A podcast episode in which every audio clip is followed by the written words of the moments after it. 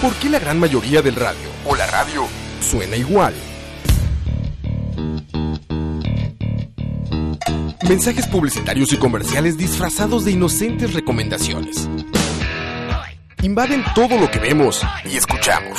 Además de, por supuesto, compromisos con patrocinadores o intereses de terceros que censuran e impiden que cualquier información o mensaje pueda llegar intacto, puro y sin filtros. Al escucha. Muy pronto, una nueva alternativa a la radio. Solo escucha. Escucha. Buenas, buenas tardes. Eh, bienvenidos a Malas Decisiones número 10. Hoy vamos a hablar de feminismos. Eh, me escuchan solo a mí porque, bueno, tenemos dos invitadas muy especiales. Ya casi las presento, pero el asunto es que yo hoy no voy a hablar mucho. Hoy solo voy a leer comentarios y demás y voy a dejar que nuestras... Así ah, que está Ching, dice que él no va a estar por mamón. Eh, vamos a tener dos invitados muy especiales y nos van a hablar no de feminismo, sino de feminismos, asumo, porque no solo hay un feminismo, pero es una visión un poco para que entendamos que es. No, no vamos a, entrar aquí en teorías feministas muy avanzadas, no vamos a entrar en, no vamos a entrar a profundidad al tema que es muy amplio, muy rico, muy bonito eh, y los dejo entonces con Silvia y Ana Rita. Las dejo que se presenten ellas. Yo muteo mi micrófono en este momento y lo voy a desmutear solo para leer comentarios. Entonces vamos a ir como viendo una plática de, qué es feminismo y demás. Entonces, bueno, los dejo con Silvia y con Ana Rita y... Eh, hola, yo soy Silvia Chavarría. Este, estuve hace unas semanas aquí hablando de inmunidad de empleados públicos. Este, soy licenciada en Derecho, trabajo en propiedad intelectual y espero batear menos en este tema de lo que batí el otro día con inmunidad. Eh, soy Ana Rita Arguello, primera vez de estar acá compartiendo con Chin, Moiso y Silvia. Y nada, pura vida, politóloga, feminista. Listo, ya las escucharon. Ahora sí, cuéntenos un poco desde su vivencia personal qué es el feminismo, cómo lo podemos entender y sobre todo los hombres, que nuestro público, le decía a Ana Rita, la mayoría son hombres, que cuando escuchan feminismo entienden básicamente que, o sea, no, no entendemos bien qué es el feminismo. Entonces, me gustaría que empezáramos por ahí y ya les dejo el micrófono. Este, para mí el feminismo es un proceso tanto de aprendizaje continuo como de cuestionamiento y de replantearse constantemente lo que sucede en el día a día. Este, yo cuando era adolescente decía, no, yo no creo en extremos, yo no soy feminista y yo creo en la equidad.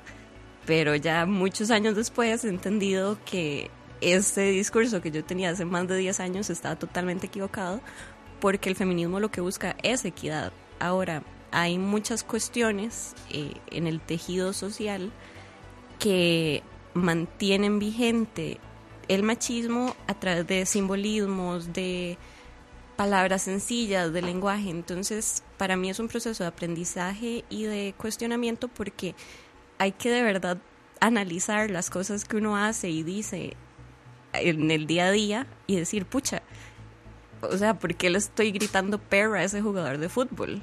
¿por qué en femenino? ¿Qué tiene de malo?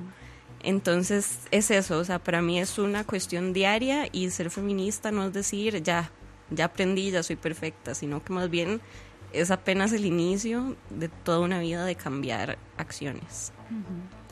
No, comparto su, su visión sobre el feminismo. Yo creo que el feminismo es como esa conciencia crítica que por decisión eh, personal, individual, tanto hombres como mujeres pueden empezar a trabajar y a profundizar yo vacilo mucho con los compas y las compas cuando les digo, si ustedes quieren ser felices, dejen de estar cuestionando todo lo que van a ver, pero si se meten en el feminismo y empiezan a aprender y a educarse sobre esto, van a empezar a encontrar las grandes disparidades, eh, la construcción de los discursos eh, que tienden a ver lo femenino como lo negativo, lo débil, lo burdo, Y vamos a empezar también a descubrir cómo el día a día en la cultura estamos llenos de desigualdades que eh, en realidad se basan por un esquema de valores y de principios sumamente machistas y, patriarcales. ¿Qué no es el feminismo? Yo creo que eso es bueno como arrancar con, un poco desmitificar, ¿verdad? Para los, los oyentes y imagino que las oyentes. Eh, el feminismo no es que las mujeres quieran buscar estar eh, por encima de los hombres, ni hacerlos menos, ni, ni tratarlos mal. Simplemente lo que se busca es una igualdad en el trato, en derechos, la equidad que hablaba la compañera. Eh, pero también el feminismo busca otro tipo de reformas por decirlo así, sociales en el sistema.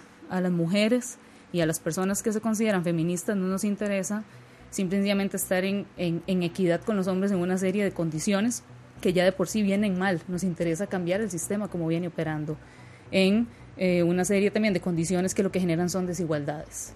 En el caso de las mujeres, digamos, se ve mucho en el sector público-privado desigualdades de corte salarial, por ejemplo, desigualdades en el acceso a derechos, en la autonomía de los cuerpos. A las mujeres se nos exige el doble, el triple, eh, sobre nuestros cuerpos, sobre nuestras vidas públicas y privadas en comparación con, los hombres. Y eso, digamos, es un poco esa conciencia crítica que uno tiene que ir desarrollando todos los días, aprendiendo y aprendiendo también y eh, replanteándose y, y deconstruyendo día a día las relaciones sociales.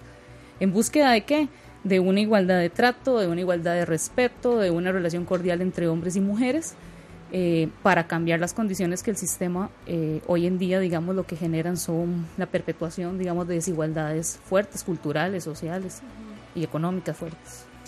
Sí, y creo que en esa misma línea de que no es feminismo, porque me parece súper bueno ese, ese approach. O sea, las feministas no son mujeres que quieren destruir a la familia, que ya no quieren tener chiquitos y nadie se quiere casar y hacer lo que quiera o sea, todo el propósito del feminismo es que las mujeres tengamos libertad de decidir sobre nuestra vida, nuestro futuro, nuestros cuerpos y nuestras opciones. Este no es no es o sea, no sé si ustedes han visto las noticias que salían en prensa cuando en Costa Rica se estaba discutiendo el tema del voto femenino. Pero me acuerdo de este comentario que vi de una señora de hace muchos años diciendo, no, es que si a una mujer se le da el voto, entonces va a descuidar sus labores domésticas y la prensa con las suffragettes en Inglaterra sacaba posters de hombres todos sucios y chiquitos muertos de hambre. Esa no es la cuestión, la cuestión es analizar el rol de la mujer en la sociedad y darse cuenta de que tanto hombres y mujeres tenemos que cumplir lo mismo. O sea, si yo decido casarme, mi eventual pareja va a tener que asumir la misma cuota de responsabilidad que yo asumo con el hogar o con la crianza. Y va en ese sentido, o sea, no es destruir la vida como se conoce, sino es que la mujer ya no tenga que estar forzada a cumplir con lo que la sociedad espera de ella, sino que pueda ser libre de, escoger.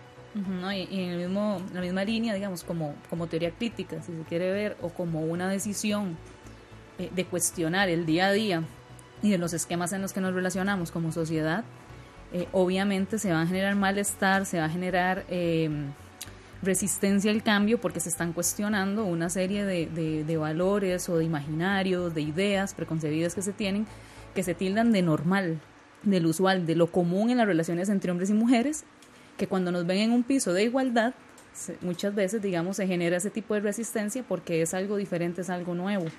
Lo que sí es importante que quede claro es que el objetivo y el fin del feminismo es lograr la igualdad y más institucionalmente la equidad. Y eso es, digamos, el, fin principal.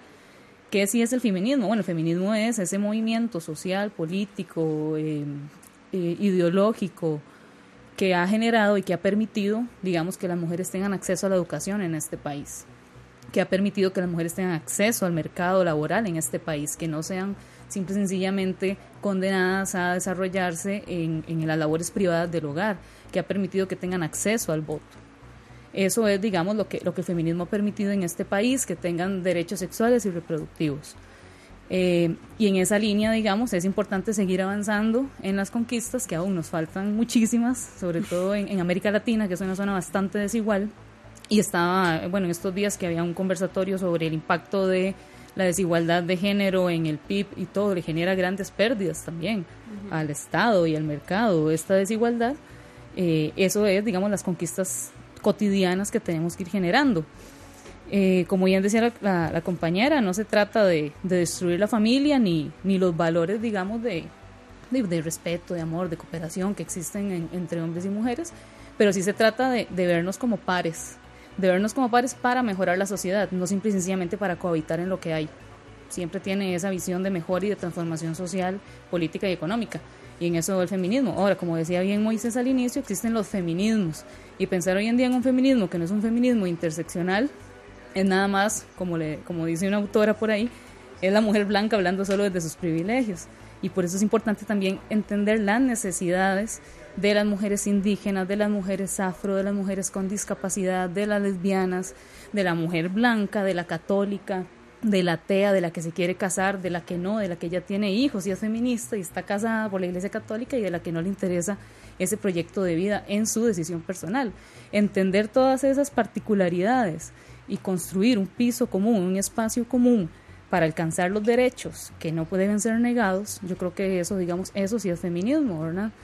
Eh, y como les digo, a veces lo más simple, lo más llano, como decir, bueno, los hombres no ayudan en el hogar, es que es su deber y es su aporte también, no es una ayuda, es eh, la labor que ya tienen, digamos, porque comen, eh, duermen en esa casa, se bañan ahí, entonces bueno, ellos también tienen responsabilidad. Ese tipo de cositas genera malestar porque es sacar a las personas de su estado de confort.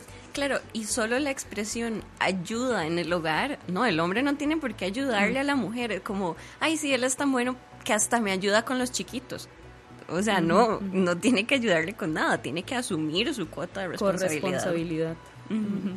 Y mm, sí es súper importante también analizar cuáles son las necesidades específicas de cada sector. Como está diciendo la compañera, hay muchísimos feminismos. No es lo mismo este movimiento de que están haciendo las actrices de Hollywood denunciando todas las atrocidades que tenían que vivir diariamente a las necesidades que puede tener una niña indígena aquí en Costa Rica.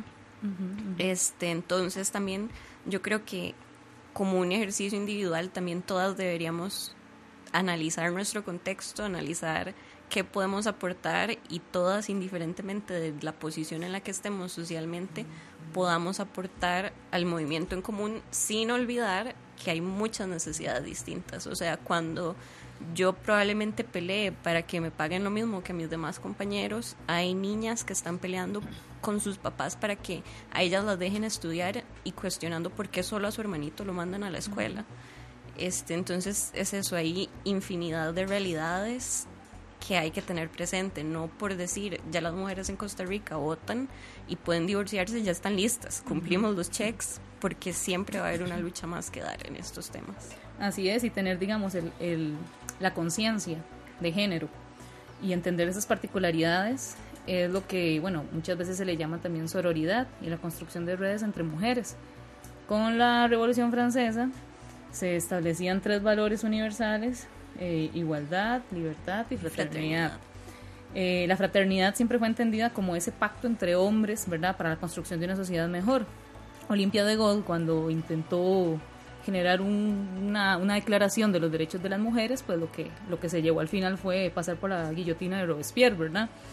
Eh, pero esa alianza, digamos, entre mujeres, entendiéndonos nuestras particularidades, que todas somos diferentes, eh, es lo que comúnmente, digamos, se le llama sororidad. Entonces, cuando ustedes escuchen ese concepto, básicamente esa, esa eh, fraternidad, digamos, aplicada para las mujeres, entendiéndonos desde un, espacio, digamos, de generación de conciencia de género, y eh, dejando de criticarnos tanto y de señalarnos tanto entre nosotros, ¿verdad? De llamarnos las, como decía usted, la, ahora que llamaban perras y que no sé qué, con esta cosa de las canciones, eh, y más bien respetándonos en esa diversidad sin entrar a cuestionar, a criticar o a juzgar, que eso nos cuesta mucho también. Sí, no sé si, si vos lo has pensado o sentido, pero desde mi visión yo siento que socialmente a uno lo educan o a, a uno lo socializan para que desde súper pequeña veas a las mujeres como rivales o como competencia.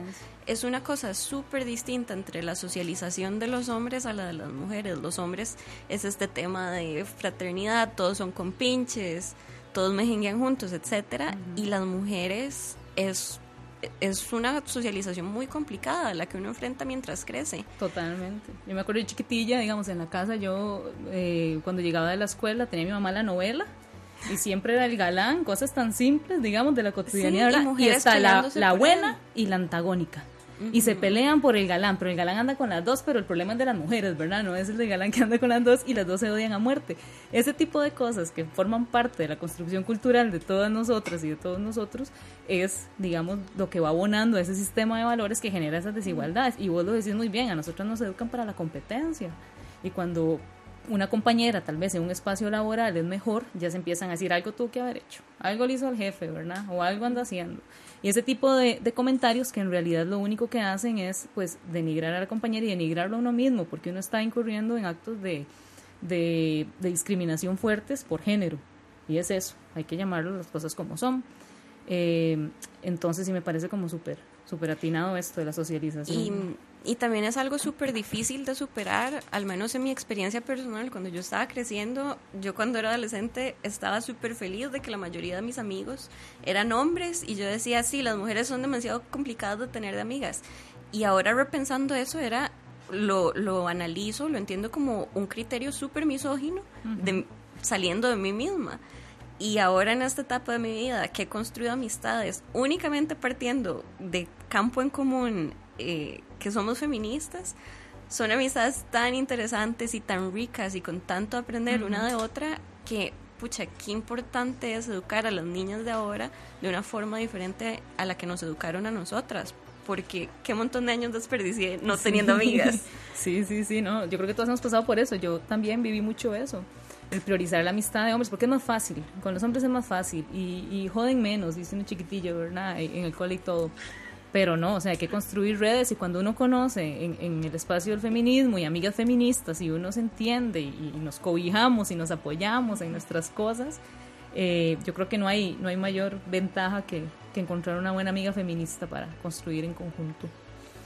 Las interrumpo un segundo, tengo varias preguntas. Eh, Jorge Rodríguez dice, eh, ¿qué, ¿qué opinan o cuál es el impacto del impuesto rosa? ¿A qué se refiere Jorge con el impuesto rosa?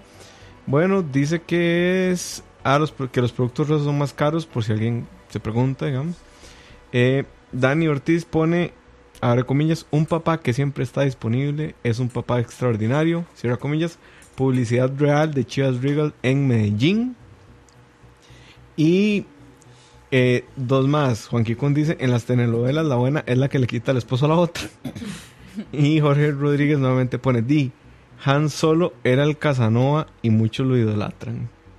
Entonces ahí les dejo esas interrogantes para que continuemos. Ya, me voy. Chao. Impuesto rosa. Bueno, el impuesto rosa a mí me parece una ridiculez y de las cosas más atroces que puede haber en el mercado. Este, pero sí, o sea, si ustedes se van al pasillo de las rasuradoras, las rosadas son más caras que las rasuradoras de Mae y simplemente no hay explicación lógica. Es discriminación pura y llana, eh, con el agravante de que las mujeres ganan alrededor de un 26-27% menos que los hombres por un, el mismo trabajo. Eh, y nos cobran más caro los productos de, del día a día.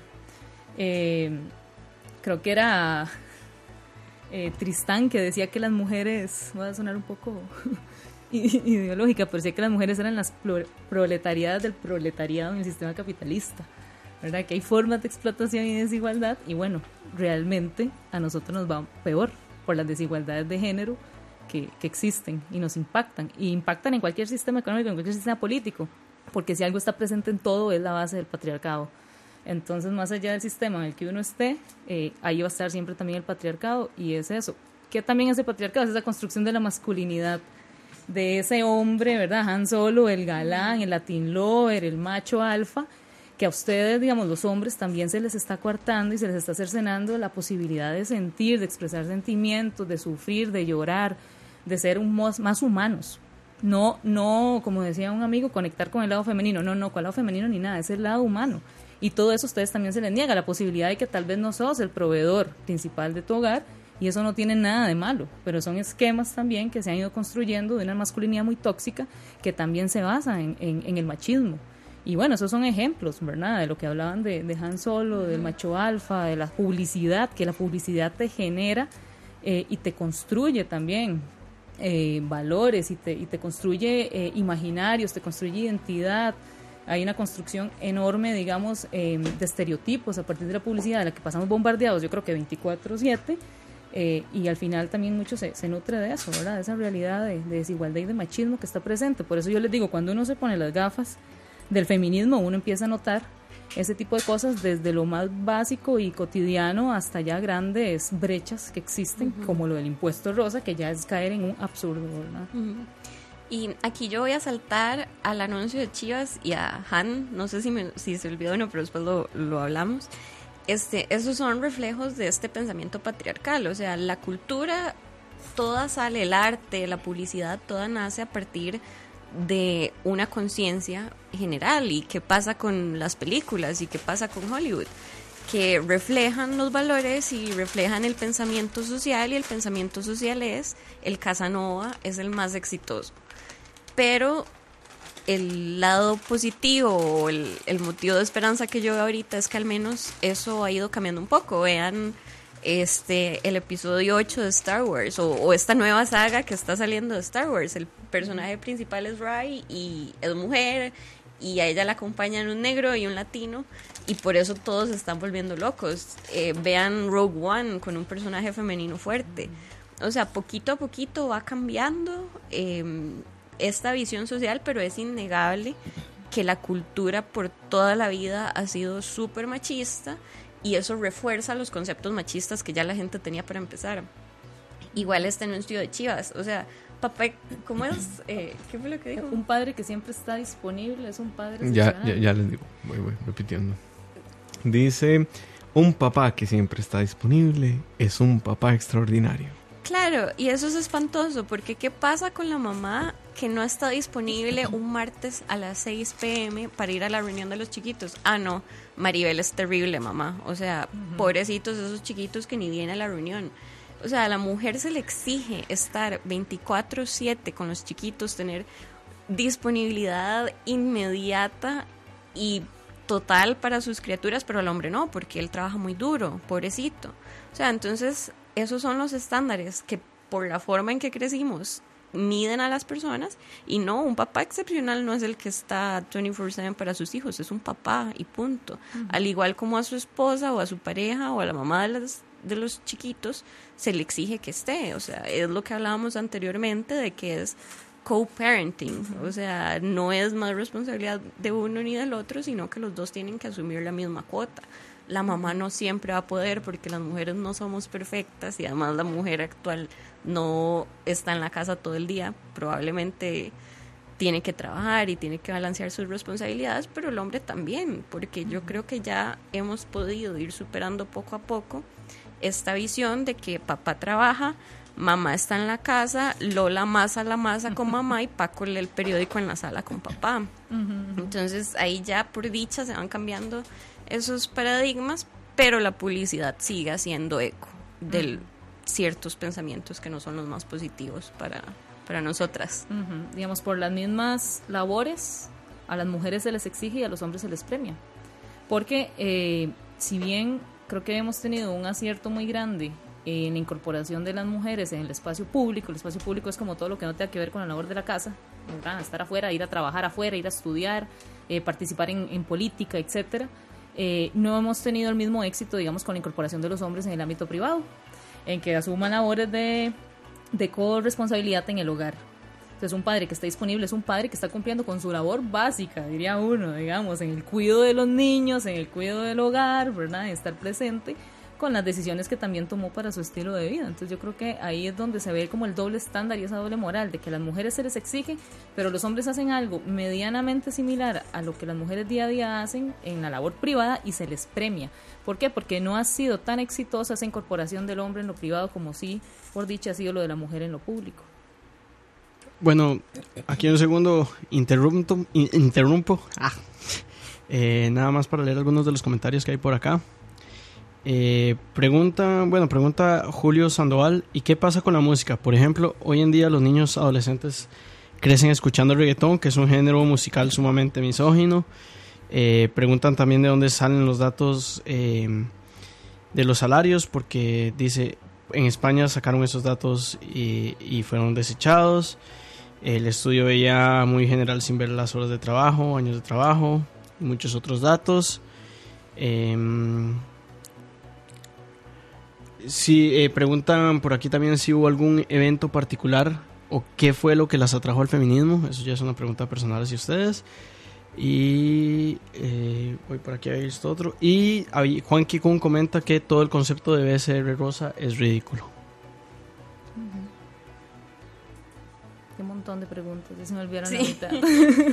lo que sí es, es que los datos, digamos, los pueden en, en el, el Banco Centroamericano y en el BIP digamos, hay datos y estudios que te arrojan esas desigualdades y disparidades salariales también en el INAMO. Eh, pueden encontrar esos estudios, digamos, que se hacen con el sector público y el sector privado. Y ahí se explica un poco más el motivo de por qué.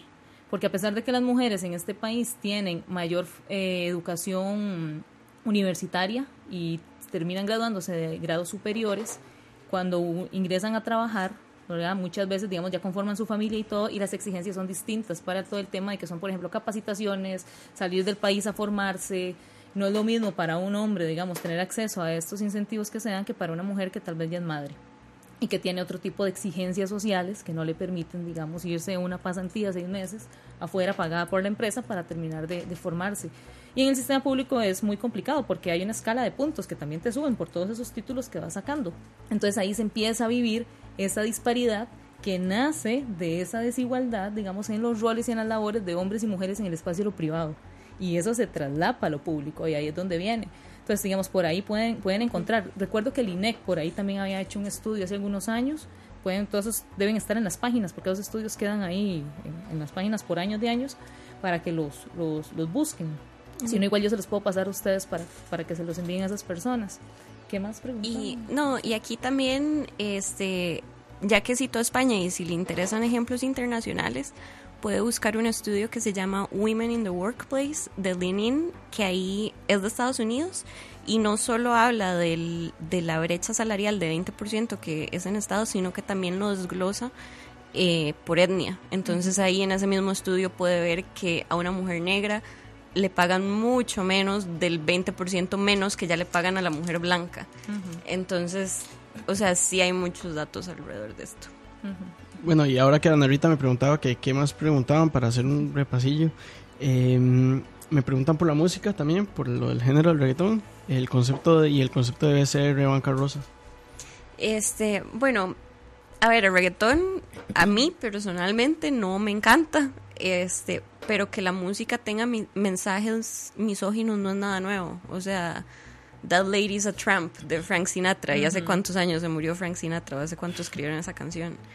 Este, así que sí, el reggaetón es un ejemplo actual y, y terrible con la mayoría de sus mensajes, pero no es ninguna novedad. Y volvemos a este mismo punto que yo estaba hablando hace un ratito de la cultura que la cultura básicamente, o sea, las expresiones culturales son un reflejo del pensamiento cultural vigente en ese momento. Así que el reggaetón y toda esta música que están escuchando los jóvenes ahorita es simplemente la cultura en la que vivimos. O sea, si empezamos a escribir arte, o sea, ya sea música, teatro, cine, lo que sea, si empezamos a crear expresiones artísticas diferentes con mensajes que cambien este paradigma, fantástico.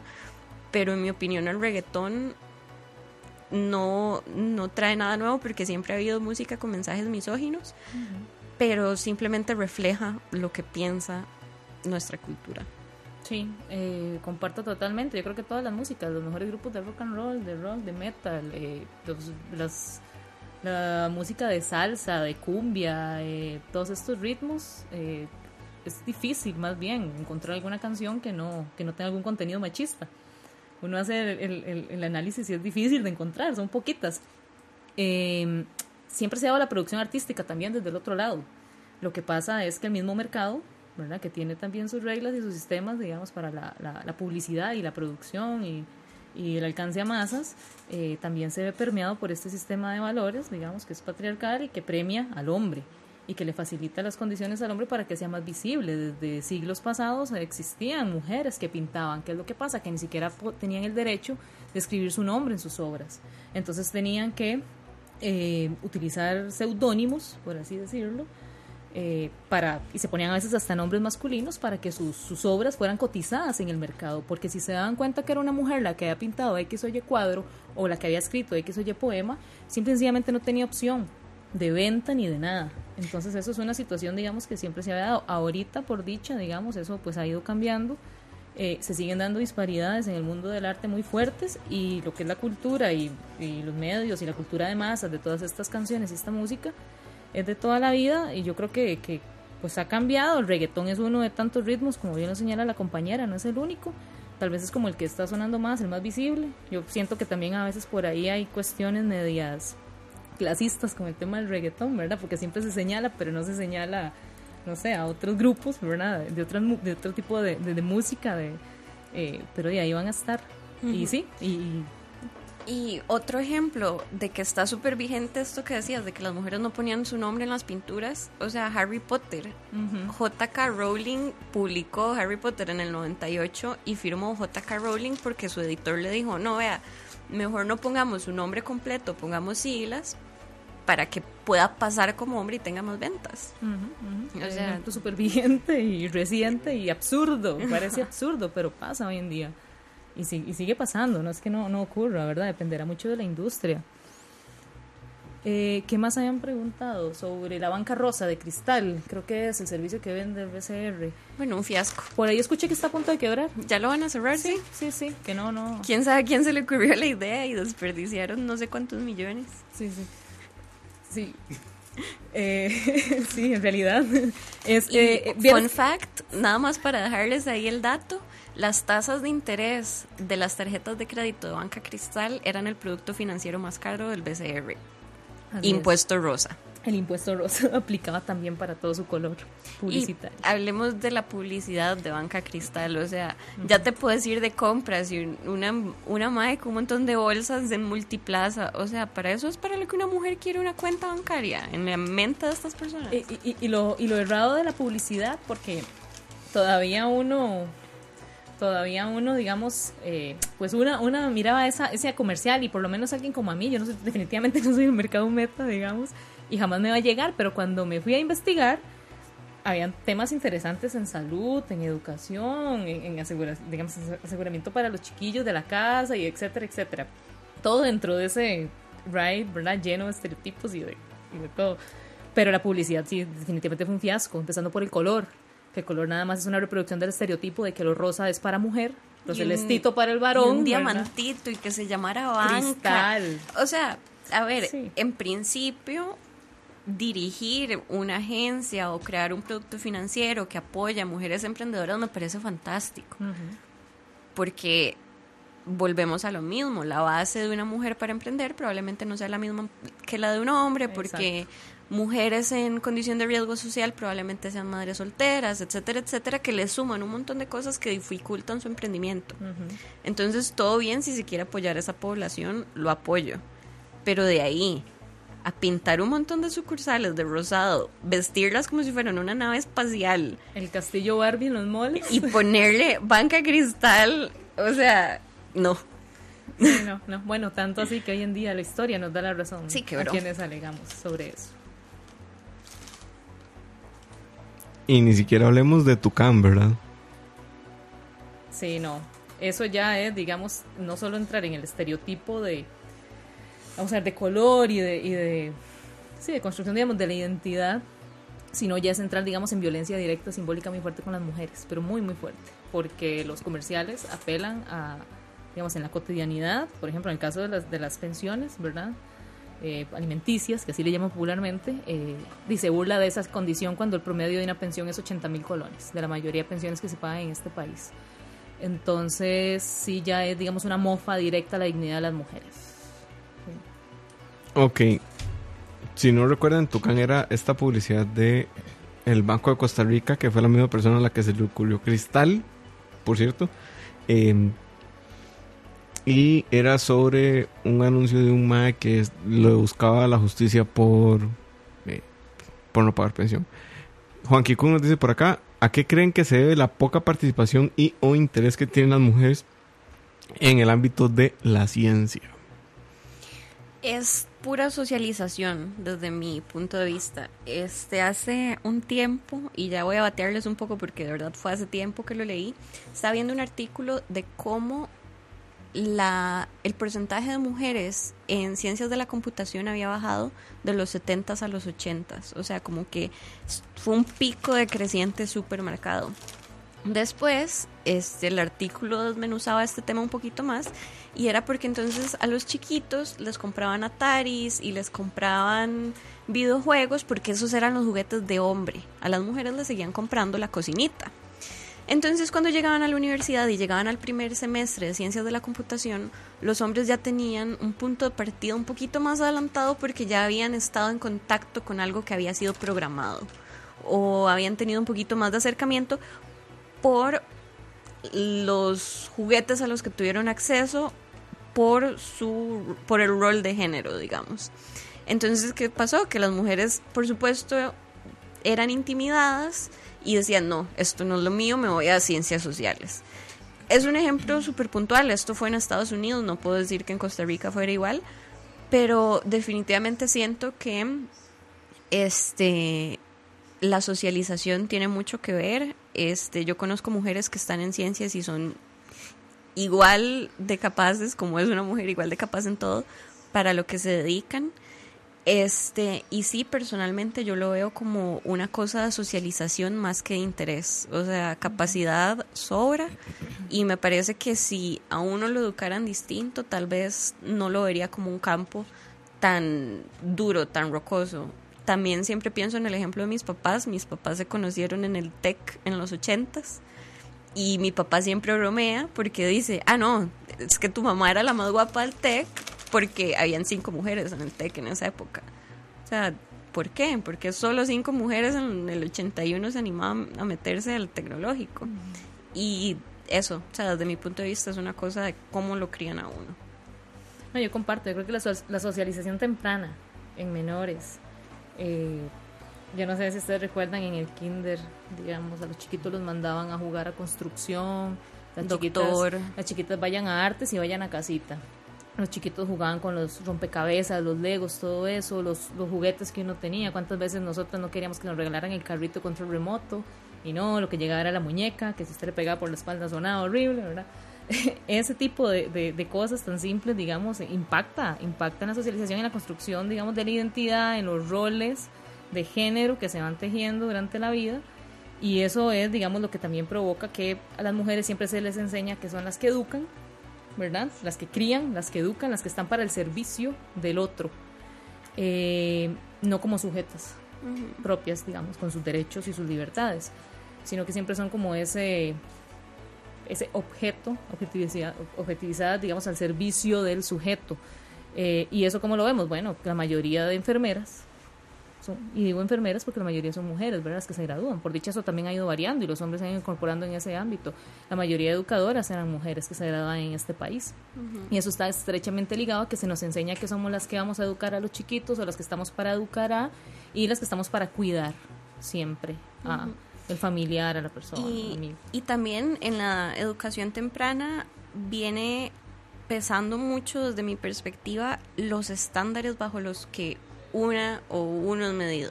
Porque entonces, ¿qué sucede? Que está bien que el chiquito desarme el control remoto y desarme el tele y llegue todo lado y haga un desastre porque así son los chiquitos, los chiquitos se ensucian y son un desastre. Pero ¿qué se espera de las chiquitas? No, usted no se puede embarrialar, usted no puede ir a correr, usted no puede desarmar este control. Y parte de estos juegos de la infancia lo que son es una respuesta directa a la creatividad y consecuentemente, años después, los científicos lo único que hacen es desarmar controles remotos a gran escala, o sea, por decirlo como una metáfora. Entonces, el hecho de que de la mujer se espere orden, eh, responsabilidad, porque las chiquitas es bueno, acomode la mesa para que todos comamos, lávele el plato a su hermano, o sea, toda esta cuestión de servicio que está diciendo la compañera, y el estándar bajo el que se mide la mujer, no, usted tiene que tener todas las respuestas, usted tiene que estar siempre lista, etcétera, etcétera. Y del hombre nada más espera, haga, es una barrera muy grande. o sea, es de verdad un punto de partida muy diferente, porque entonces nosotras tenemos que superar todo esto para ya poder empezar a decir, bueno, voy a hacer lo que me da la gana. En cambio, los chiquitos desde que son pequeños están entitled a decir, voy a hacer lo que me da la gana. Así es. Tenemos más preguntas y yo ahorita tenía una, ya se las hago, pero eh, dicen por acá, bueno, más que preguntas son comentarios. Bueno, Gustavo dice, lo que yo veo es que hay que apoyar a los individuos sin ver que sea hombre o mujer, raza, sexualidad o gusto, simplemente ir a derechos individuales y así vamos a más libertad e igualdad. Así lo veo yo. Gustavo dice, dice, día en ingeniería del software, cuando yo entré éramos puros hombres.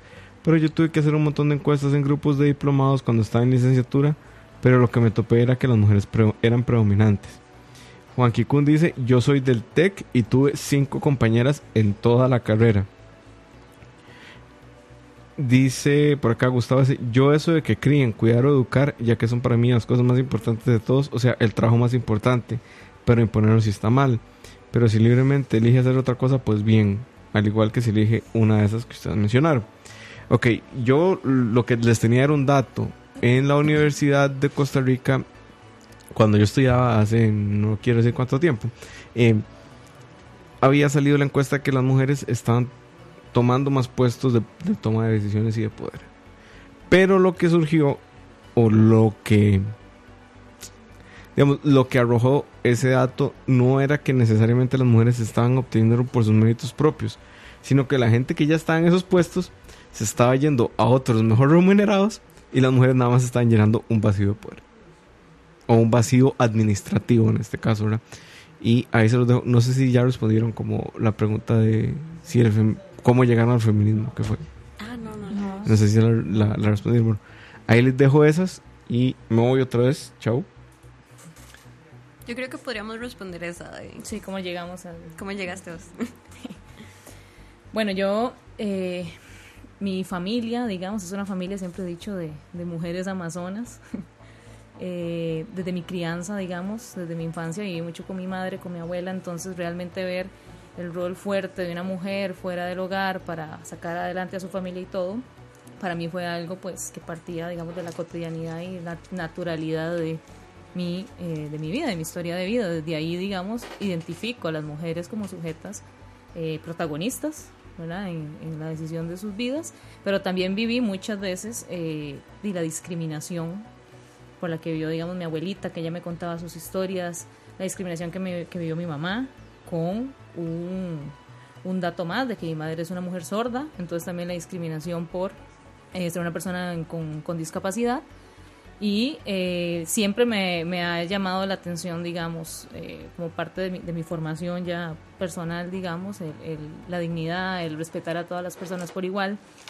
Cuando, cuando ya uno va, digamos, creciendo un poco, uno empieza a sentir ya, digamos, el trato diferenciado que la sociedad te da.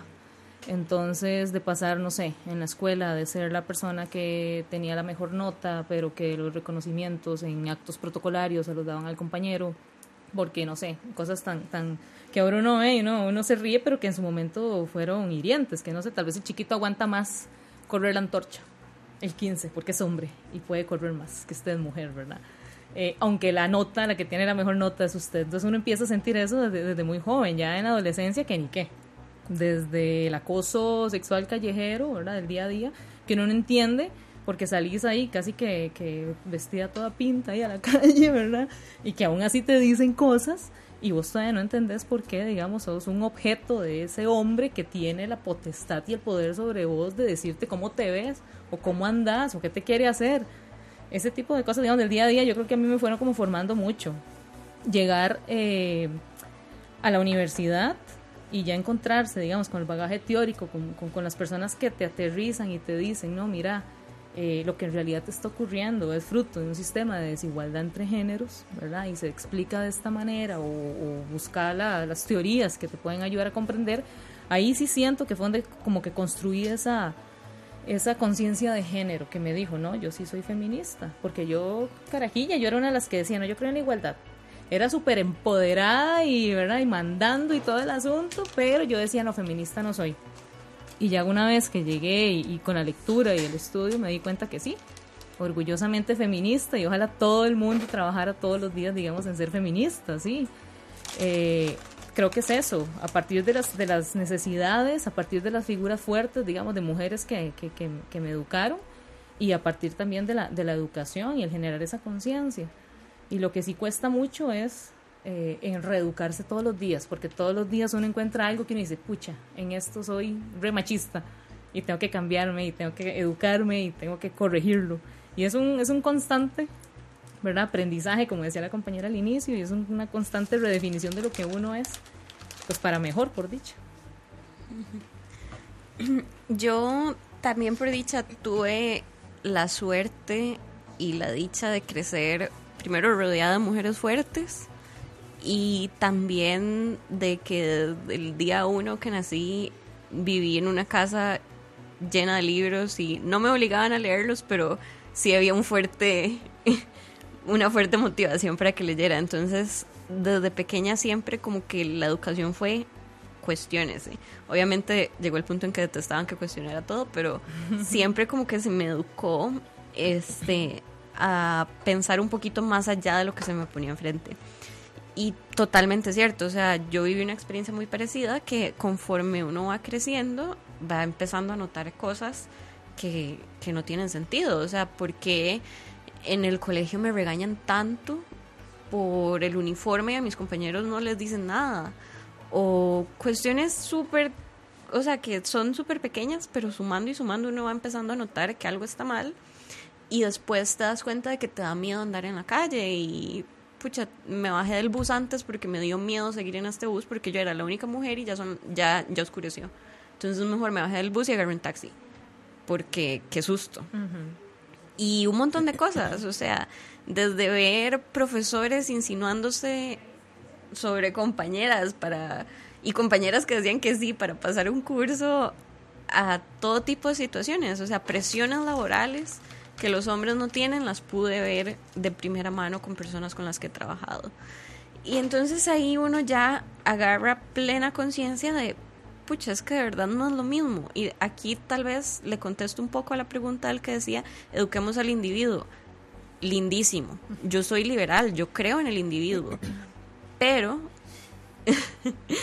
pero es que también hay que tener conciencia de que hay diferencias fundamentales. O sea, no recibimos la misma educación social. Digamos, ni siquiera estoy hablando de la educación académica porque esos son otros 100 pesos, que también hay diferencias en, en el acceso a esa educación, pero de la, desde la educación social, desde la socialización, hasta todos los pasos por los que uno tiene que, que vivir para darse cuenta de todas estas disparidades que existen.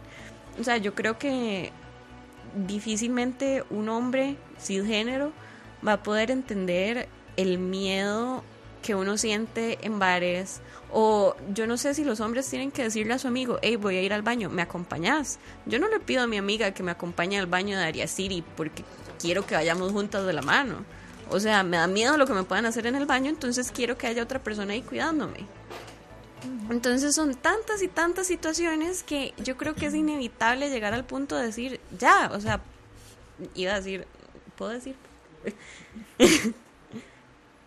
Eh, bueno, ya, puta. Que este, es demasiado, o sea, es, demasiado cansado que yo tenga que trabajar el doble para que mi jefe me note a como notan a mi compañero por hacer la mitad de lo que yo hago. Entonces ahí es cuando uno ya dice, sí, sí, sí, soy feminista, porque no hay de otra, no hay de otra que educarse y tratar de educar a los demás y tratar de hacer cambios estructurales para que todo este rollo social eventualmente cambie y ojalá mis primitas, mi primita menor que tiene como 5 años ahorita, no tenga que pasar por esto, no tenga que pasar por tanto miedo ni por tanta cosa mental y pueda ser más feliz y más libre. Así es. No, yo, yo al, al, compa le compro lo de los individuos y todo cuando alcancemos la igualdad. Ahí sí, entonces, eh, ahí sí, que nos, que nos, que nos, ¿verdad? que nos analicen y que nos evalúen a cada individuo, individua. Eh, porque estamos en un plano de igualdad, eso es lo que está buscando, digamos, el feminismo y de equidad. equidad por medio de herramientas para llegar a ese, a ese piso común. Y ahora sí, pero eso no existe aún y estamos lejos, pero lejos, porque es cambiar cultura y la cultura no se cambia de la noche a la mañana. Entonces ahorita es un, es un escenario real. Vos no puedes llegar a evaluar dos veces, a, digamos, a dos personas con el mismo parámetro cuando dos personas son completamente diferentes, ¿verdad? Y una persona, digamos, le cuesta todo el doble. No es justo, no hay justicia detrás de esa lógica. Ok, tres comentarios. Voy a leer tres comentarios y cerramos. Han habido muchas preguntas hoy. Generalmente no nos preguntan tanto, es curioso. No es curioso, es que la gente está muy interesada. Sí. Ok, dice Juan Kikun respecto a lo que acabas de decir de la igualdad. Dice, con todos los evidentes cambios sociales actuales y la lenta pero segura evolución que ha habido con el tema del feminismo, ¿de aquí a cuándo proyectan que exista una sociedad igualitaria? Uno. Dos, Gustavo dice, yo también veo eso, ese avance. Poco a poco creo que se va por buen camino, pero si excluimos a las personas extremistas que más bien dan lástima. Eh, tres, dice Julio Sandoval, ¿y qué opinan de, las de la denominada caballerosidad? He visto muchas opiniones sobre el tema. Y por aquí Bejara dice, el tema del acoso que está tan normalizado lastimosamente. Entonces, las dejo para un comentario general y vamos cerrando porque ya se nos está acabando la... Ok, Roa, venga, Roa, pregunte aquí. Venga, venga. No, este. ¿Qué tal? Está.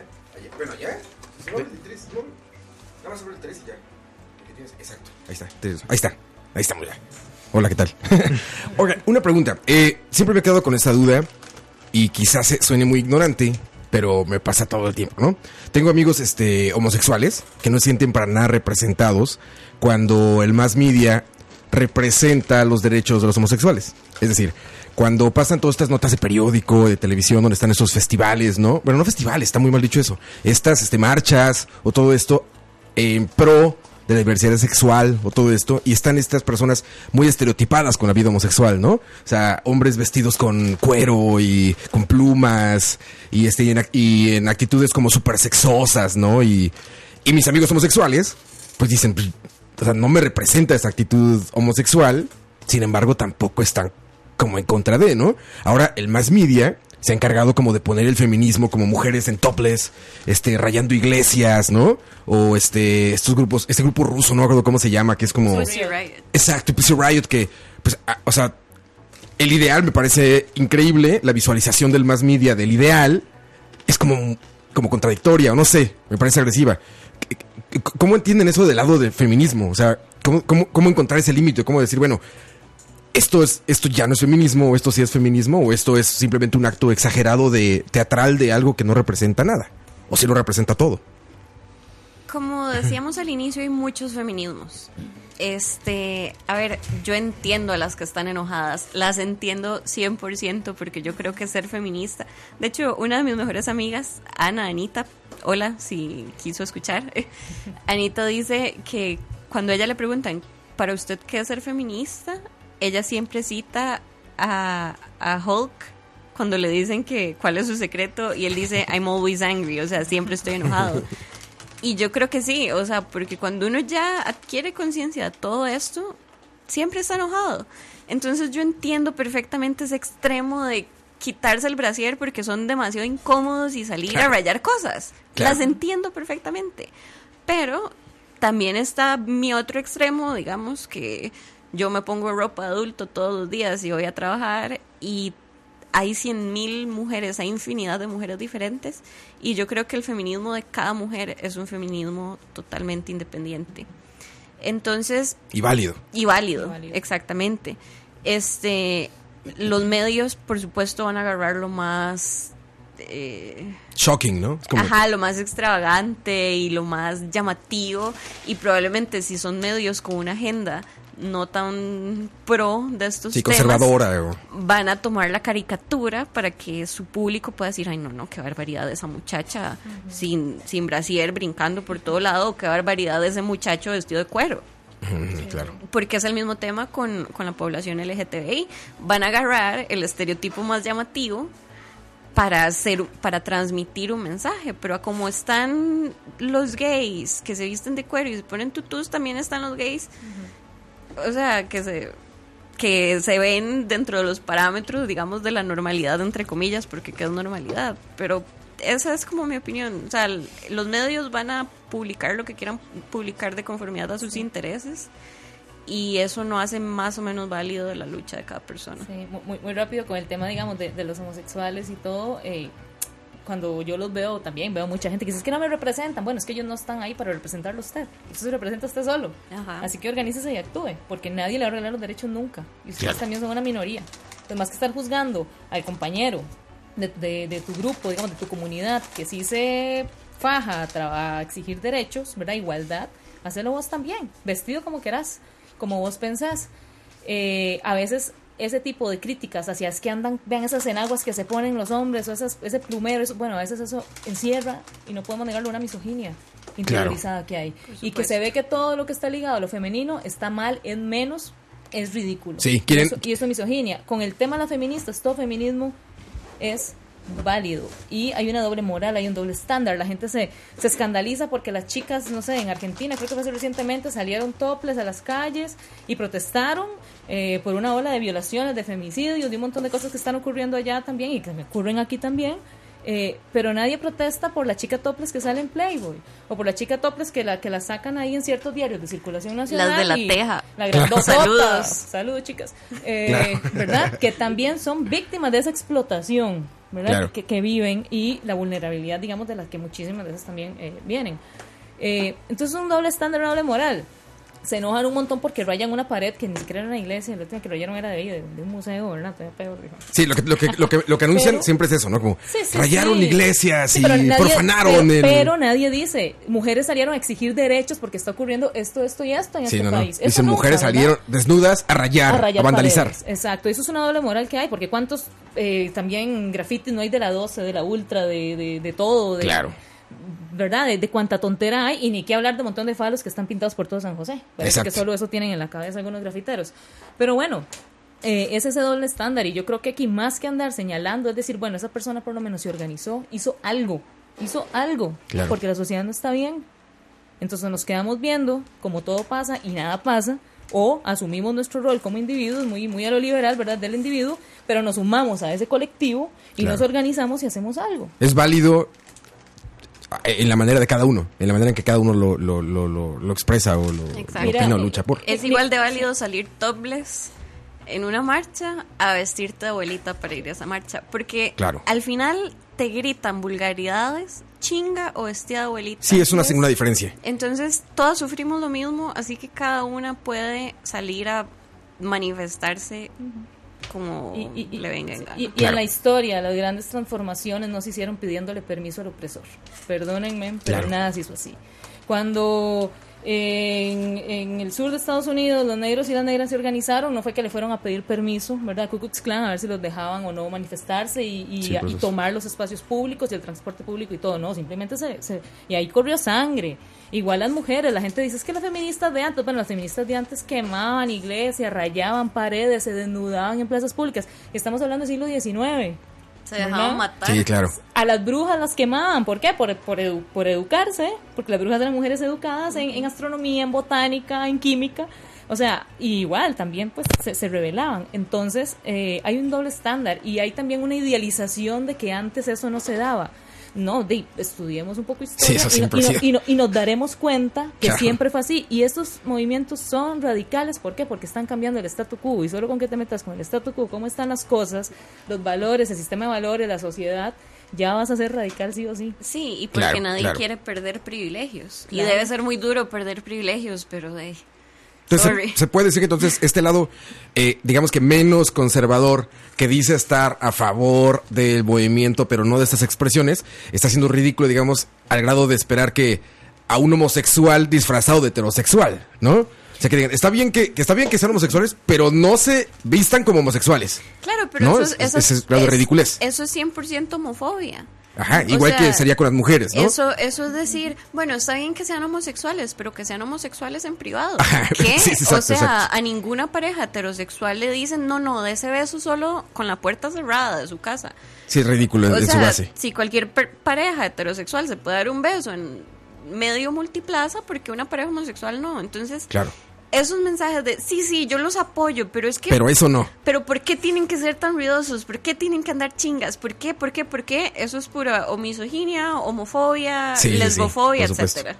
Sí, estoy de acuerdo. Los, los- no todos los homosexuales son, digamos, eh, defensores de los derechos por la igualdad. Y no todas las mujeres son feministas o se identifican como Para feministas. nada. Eso es una educación y es una decisión personal que cada quien tiene que eh, tomar y educarse, como decíamos, porque en esto no es como que ya me gradué de feminista, tengo el título, ya lo soy, no. Claro. Es una educación día con día, al igual, digamos, con las- todas esas teorías de, de- del enfoque de derechos humanos por la igualdad y todo, de la diversidad sexual, es una decisión que día con día se tiene que, y muchas veces, y bueno, y, y lo digo yo, que yo soy, digamos, mujer lesbiana, eh, uno tiene que reconciliarse con muchas cosas también, porque la misma claro. sociedad te mete un montón de prejuicios hasta con lo que uno mismo es. Entonces Sí. es un conflicto interno, por eso yo no entro a decir son ridículos. No, no son ridículos. Ahí hay algo que tienen que resolver, tienen que tomarse su espacio, tienen que pues amarse más, tienen que respetar la individualidad del otro que, y, su, y su libertad de expresión. Claro, es lo más de importante. Expresar su identidad, de expresar con orgullo lo que es, lo que quiere ser y de la manera en que lo expresen,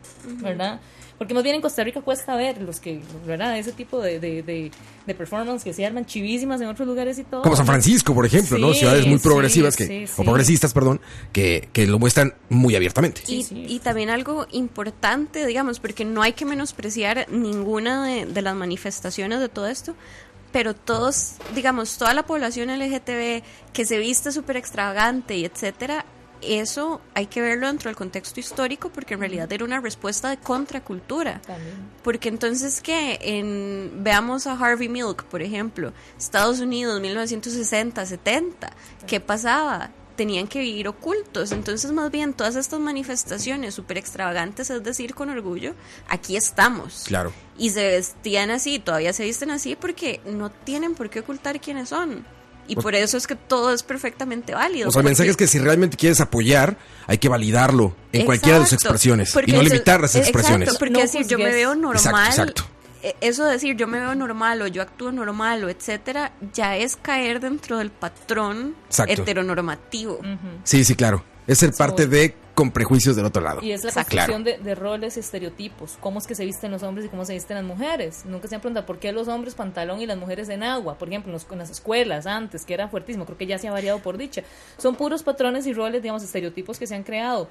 Que Bueno, no están bien. Y no sé Claro, si el cabello largo. Me viste- pasó toda la vida traje el cabello largo. Y, y era como, no, no tengas el cabello largo. Y aparte, eh, ante actitudes como poco, eh, como heteronormativas, como, como expresar muy abiertamente, me encanta cocinar. Puta, ¿no? Cabello largo y le gusta cocinar. No, ya estás mal. Algo tienes mal. Machismo, sí. Bueno, y esto que decís vos del uniforme, hace, o sea, ya saliendo Luis Guillermo cambiaron el uniforme de preescolar de los de los kinder públicos y en vez de en algo- vestidito para las niñas y short para los hombres pusieron una pantaloneta deportiva para todos, que me parece fantástico porque un niño en esa edad lo único que hace es correr. Sí.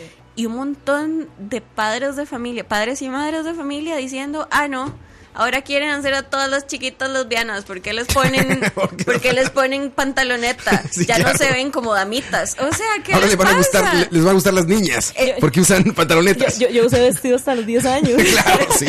Y a Sí, sí. ¿eh?